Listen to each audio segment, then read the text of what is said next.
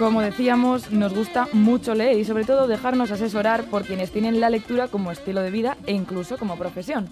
Por eso nos llevamos a todos los sitios, incluso a la playa y a la piscina, las recomendaciones que nos deja la librera, escritora y responsable de la página web Relatos en Construcción, Patricia Millán. Con ella tenemos aquí nuestro rinconcito grafitero de lectura. Libros de piscina. Hola Patricia, ¿qué tal? Arrachel León, muy buenas tardes. Pues encantada, como siempre. Igualmente. Nosotras ya hay una pregunta que nos hacemos mucho y es que cuántas veces hemos escuchado o incluso nos lo hemos dicho nosotras mismas, eso de estas vacaciones queremos desconectar. Vaya. Y más en junio cuando ya llega la etapa ya que estás como cansadísima. Bueno, y, y yo que he cogido vacaciones justo ahora ya ni os cuento. O sea, Claro, Las ganas que tenía ya de que llegara, pero sobre todo eso vamos a hablar hoy de- del término desconectar. Nos cuesta, ¿eh? Claro, la, la lectura más de una vez suele ser una buena vía de desconexión, ¿no? Pero lo curioso es que también hay libros que hablan de eso, de desconectar, y por ahí, como decías, van tus recomendaciones de esta semana. Pues sí, porque bueno, pues antes decíamos mucho, me voy de vacaciones, así como una forma de descansar más el cuerpo, digamos, y ahora de- cada vez decimos más o escuchamos más lo de me voy para desconectar. Sí. que es algo como menos físico y mucho más relacionado con, con la mente y dejar atrás todo el batiburrillo, el de estar pendientes todo el rato, el estar conectados todo el rato a redes sociales, al trabajo, al teléfono, ¿no? Y bueno, pues hoy eso, hoy vamos a hablar de dos ensayos que nos plantean todos estos problemas y que nos preguntan o nos hacen preguntarnos si podemos hacer eso realmente hoy en día, ¿no? Si podemos resistirnos al, al bombardeo de las llamadas y de las redes sociales y que nos recuerdan que bueno, que sin ellas parece como que no existimos o que existimos menos que antes. Así que bueno, de eso vamos a hablar hoy, de la atención y de la economía de la atención.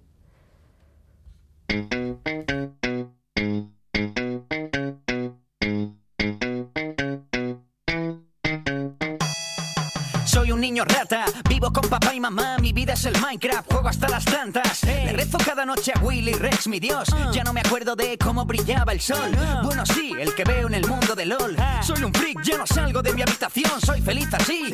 Hago gameplays con menos calidad que la voz de Packy Ring. Bla, bla, bla, de verdad tenéis un problema. No salís a la calle ni con cadena. Y está bien de criticarme cada Niños. Rata, eh, un elemento muy típico de la era digital, esta canción de Peter G, que, que da lugar al primer libro que vamos a hablar hoy, ¿no, Patricia? Sí, un- una canción, un rap que nos habla mucho de, de esta generación que parece que está permanentemente conectada, ¿no? 24 horas al día y como dice que no han visto el sol en su vida.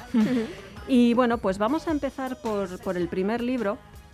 El primer libro de hoy, el primer ensayo, porque son los dos ensayos, se titula Atención Radical. Está editado por Alpha Decay eh, hace muy poquito también, creo que es de mayo aproximadamente o abril de este mismo año. Y bueno, está traducido por Albert, Espino, eh, Albert Fuentes. Perdón. Eh, bueno, pues eh, su autora es Julia Bell. Julia Bell tiene una larga trayectoria a sus espaldas como escritora de literatura juvenil, escritora de relatos, ensayos, poemas y ha publicado diferentes textos para medios pues, como el Paris Review Times o la BBC. Y además es también eh, profesora de talleres de escritura creativa. Y un día, pues Julia Bell se dio cuenta, precisamente con, con esa faceta suya de escritora, de que empezaba a tener problemas de concentración, de que dice, "Joder, antes yo me sentaba a escribir una sesión de tres horas, tenía 50 páginas y todo iba bien, y ahora me siento a escribir y cuando he terminado he escrito dos párrafos y no tengo muy claro en a qué he dedicado todo, todo el resto del tiempo, ¿no? En qué lo he Sí, sí, perdido. total. A la gente que tenemos que escribir todos los días, la situación no suena. que no Vaya oyen, que ¿eh? sí, Sí, vaya sí, que sí. sí. Hay que estrujar las neuronas. Sí. Eso es, así que empezó un poco a darle vueltas a eso, ¿no? A esos problemas de concentración en general, eh, problemas de falta de atención, eh, incapacidad de retener lo que leía o, o cualquier dato que le daban. Y se dio cuenta de que esto pues no solamente le pasaba a ella, sino que estamos en una generación que estamos muy absorbidos, que nuestra atención está como demandada todo el rato por redes sociales, por eh, mensajes publicitarios, por el marketing, y como que no podemos parar en ningún momento. Y un poco a raíz de, de- de esta situación y de lo que ella estaba viendo fue pues ahí donde empezó a escribir este texto que se llama Atención Radical, como hemos dicho. Claro, es curioso que quien, quien tiene estos problemas de atención sea quien decida escribir un libro precisamente sobre eso. Sí, yo creo que al final las dos autoras eh, de hoy eh, lo que hacen también es un ejercicio de auto sí, de autosituarse a ellas mismas, ¿no? De, de ver y qué es lo que me pasa. Y entonces escriben también para analizar cómo se ven. Y en el caso de Atención Radical, además, es un texto con un punto de ironía, porque realmente eh, no es un texto largo, sino que son como pequeñas pildoritas, casi casi no es ni un ensayo, sino son como un cuaderno de notas o bueno, pues eh, es una bitácora de reflexiones en las que afronta de una forma un poco superficial, pero tocando muchísimos palos, cómo pues, las grandes compañías de tecnología eh, usan la forma en que funcionan nuestros cerebros para conseguir lo que realmente quieren de nosotros, que lo que las grandes compañías quieren es información. Entonces, ¿cómo lo hacen? Pues, por ejemplo, en redes sociales a través del botoncito de me gusta. Cuando nosotros publicamos algo y alguien le da al me gusta, pues nuestro cerebro libera dopamina y eso nos hace sentirnos súper bien. Entonces, como nos sentimos súper bien, queremos más. Y como queremos más, publicamos.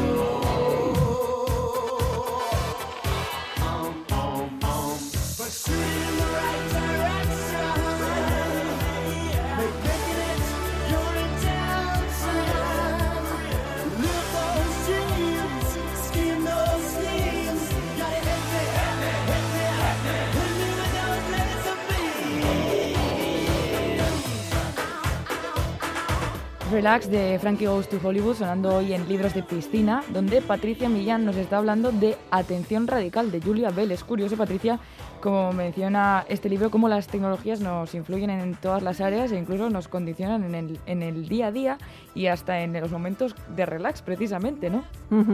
Sí, es que además, bueno, Bell, entre otras cuestiones que plantea, también habla un poco de eso, ¿no? De, que estamos en esa situación absurda en que las mismas empresas tecnológicas que nos provocan este déficit de atención y esta necesidad de estar continuamente conectados son al mismo tiempo las que nos están ofreciendo soluciones, entre comillas, a través, pues bueno, de aplicaciones para meditar, aplicaciones para estar relajados y que realmente no son una solución al problema, ¿no? Son como un parche para, tapar los efectos secundarios.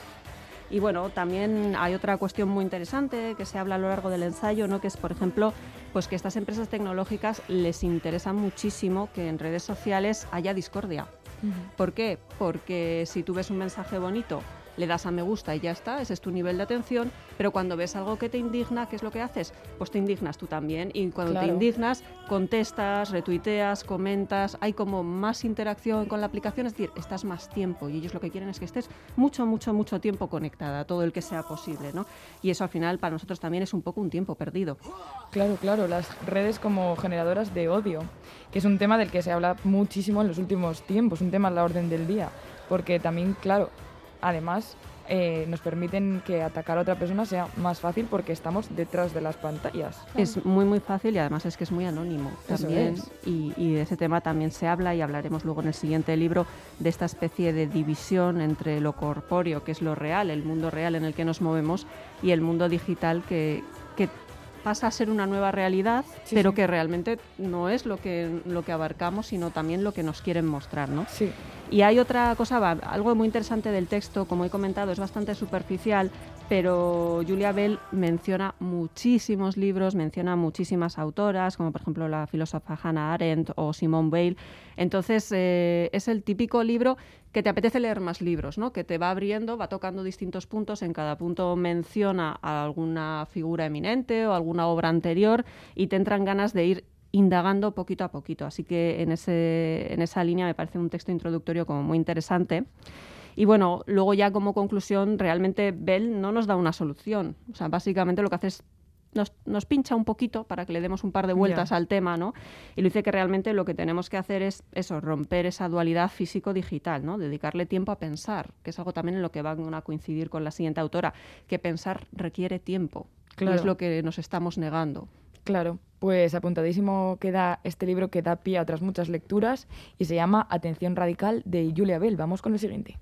Do nothing till you hear from me. Pay no attention to what's said. Why people tear the seam of anyone's dream is over my head. Do nothing till you hear from me. Do nothing till you hear from me, dice Robbie Williams en esta canción. No hagas nada hasta que tengas noticias mías, Patricia. Y yo os diría que no hagáis nada hasta que leáis este libro que es el segundo que os voy a recomendar hoy, que se titula Cómo no hacer nada. Está escrito por la artista Jenny Odell, está editado también este mismo año eh, por la editorial Alpha Decay eh, uy, perdón, por la editorial Odiel, Ariel, hoy no estoy muy fina, pero ha quedado claro que la editorial era Ariel. Y tiene traducción de Juan José Estrella González. Y bueno, no vamos a dejar lo primero que el título nos engañe, ¿vale? Esto, no, aunque parece que lo sea, no es un libro de autoayuda.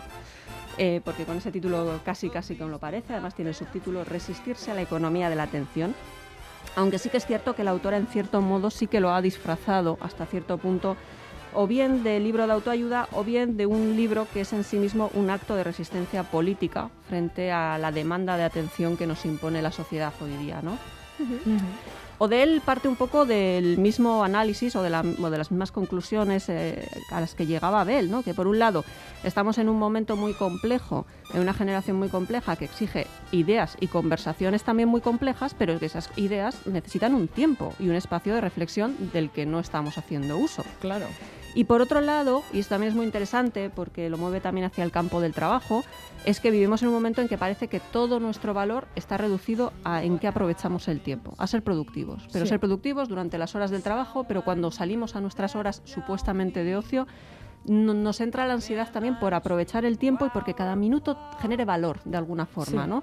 Y bueno, pues eh, eso también, ¿qué es lo que nos hace? Pues nos hace estar todo el día tensos y todo el día nerviosos. Claro, claro, claro, vivimos en una paradoja, ¿no? Porque queremos em, desconectar, pero luego nos sentimos mal si no hacemos algo productivo porque parece que no aprovechamos el tiempo y además siempre parece que siempre podías haber hecho algo más. Eso es.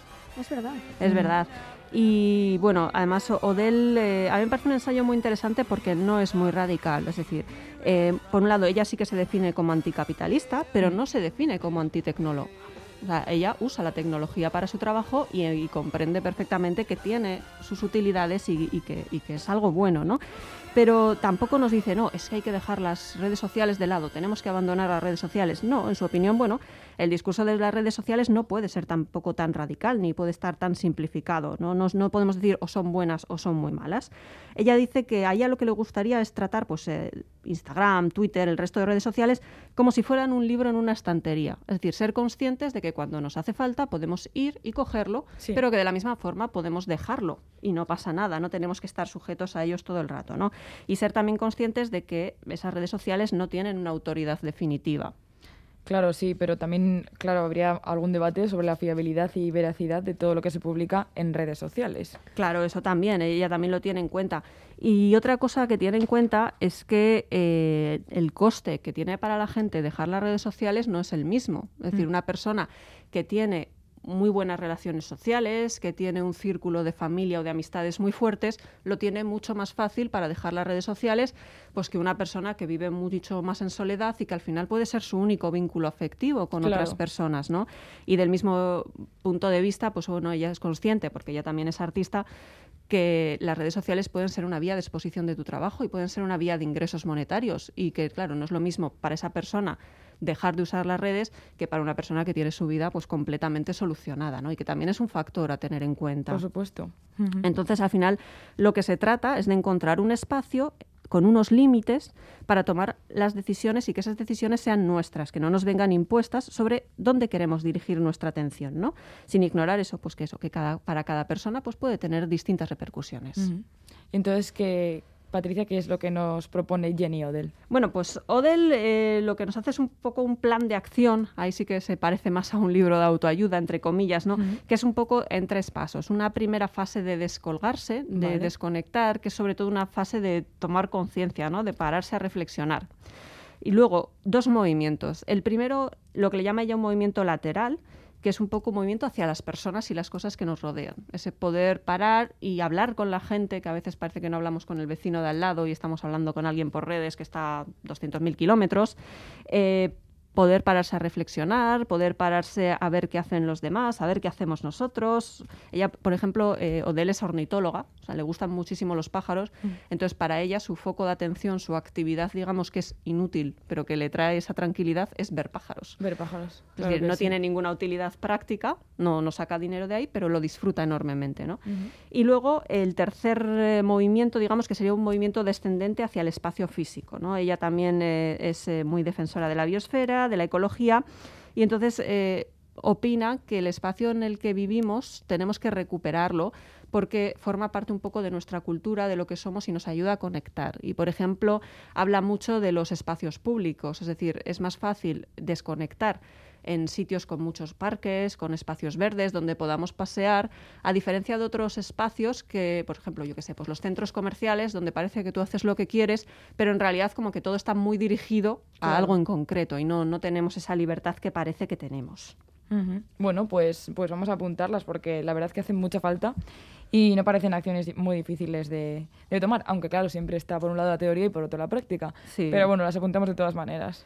Sí, y ya, bueno, pues ya que estábamos, y como os he comentado, han salido los dos libros este año, eh, los dos se escribieron antes de pandemia, pero sí que es cierto que las autoras en entrevistas y demás dicen que con la pandemia esta situación como que se ha agravado mucho, el tema de falta de atención y demás. Y hay otro libro que hoy no os he traído, pero que sí que os quiero mencionar un poco por encima, que es Valle Inquietante, de Anna Wiener, editado por Libros del Asteroide. Eh, la autora trabajó en Silicon Valley, en una empresa de nueva desarrollo tecnológico, ¿no? Y bueno, en su novela semi-autobiográfica desvela un poco esa cara oscura de, de esa cultura del trabajo donde parece que tienes mucha libertad porque hay como mucho ocio, pero en realidad lo que significa es que estás atado 24 horas al día a tu trabajo. ¿no? Mm. Y entonces me parece también otro libro como muy interesante para completar estos dos. Pues sí, pues una, una buenísima propuesta para, perdón, para estos días aprender a, reflexionar sobre cómo nos atan las, las, redes sociales y aprender también eso, a no hacer nada y eso, leer a quienes tienen algo que decirnos sobre este tema. Así que hoy con estas recomendaciones nos quedamos. Eh, Valle Inquietante de, de Ana Wiener, como decías, Atención Radical de Julia Bell y Cómo no hacer nada de Jenny Odell. Estas súper novedades, así que muchísimas gracias Patricia Millán, hoy en Libros de Piscina, y, te, escuchamos pronto. La próxima semana con otro tema. Volvemos. Venga, grabarte, mi